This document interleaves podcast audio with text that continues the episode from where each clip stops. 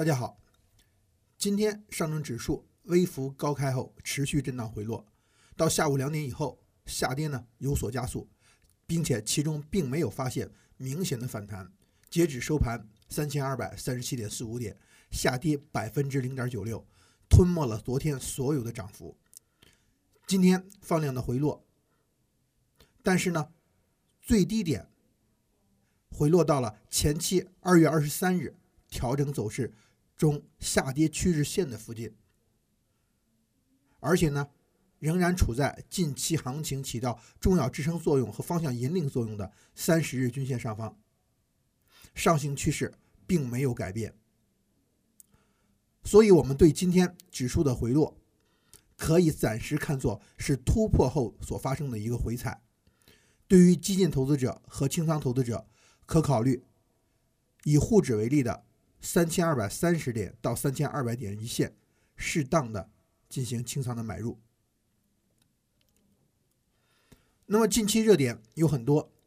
那么我们看到相关的这样一条消息：从国家发改委、民航局日前呢印发了全国民用运输机场布局规划，其中提到，二零二五年在现有机场建基础上新增布局机场一百三十六个。单从通用航空的体量上来看，二零一五年我国的民用机场呢有二百零七个，而此次布局在十年之内就将建成一百三十六个机场，扩大了百分之六十五的市场体量。数机场数量的增加，意味着将有更多的地区航班航线即将开通，那么人们的出行也会变得更加便利。虽说现在选择航空出行方式。有时候价格方面呢是比较偏高的，但各个航民航公司之间的竞争在新机场开通之后肯定会更加的激烈，随之带来的价格战，然后也会让大家呢所能享受到航空方面的一些相对优惠的价格体验，全民参与航空的一个热情呢也会更加高涨，那么增加的这部分体量部分。然后，对于价格方面一些小小的压力来讲呢，应该仍然能起到最大的一个抵消，并且呢，增长出更多的一些利润。这样的一个规划呢，十分明确的告诉我们，如今在通用航空领域决策层对其支持的力度是空前的，政策的支扶持和规划将直接使得 A 股市场上的通用航空概念板块受益。受到消息面的刺激，通用航空板块。在后续也将有一定的一个表现，或许会出现一波明显的上涨行情。那么，通用航空方面的一些概念股有很多，比方说威海广泰零零二幺幺幺，它主要涉及到无人机、通用航空、军工概念，主营业务为各类航空地面设备的研究、开发和生产。部分主导产品国内市场占有率呢达到百分之四十到百分之六十之间。机场的建设，那么相应的航空地面方面的设备的需求肯定会有进一步的增大。而威海广泰这只个股呢，今天出现一个走高之后的回落，那么最高点呢，基本上也是近期所出现的连续高点附近。那么也就是说，它面临着突破呢，可能只差一线。对应的还有航新科技三零零四二四，这是一家。具有独立法人资格的全内资高新技术企业，主要为航空维修提供支持。国内机载设备维修行业中较早的，同时获得中国 CAAC、美国 FAA、欧洲 EASA 维修许可资质的中国企业之一。而威海广泰这只个股呢，目前就已经创出了新高，然后走出了前期整体的一个震荡区间，后面有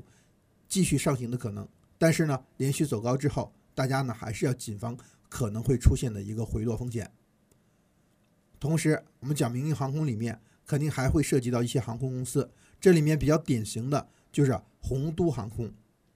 洪都航空六零零三幺六有自己的飞机设计所，在中航系统是唯一场所合一的上市公司，累计生产飞机超过五千架，具有强大的整机制造能力和研发能力。公司现有目前处于高速增长阶段，未来三年收入和利润复合增速超过百分之五十，预计二零一五年到二零一六年 EPS 为零点四五、零点七零元。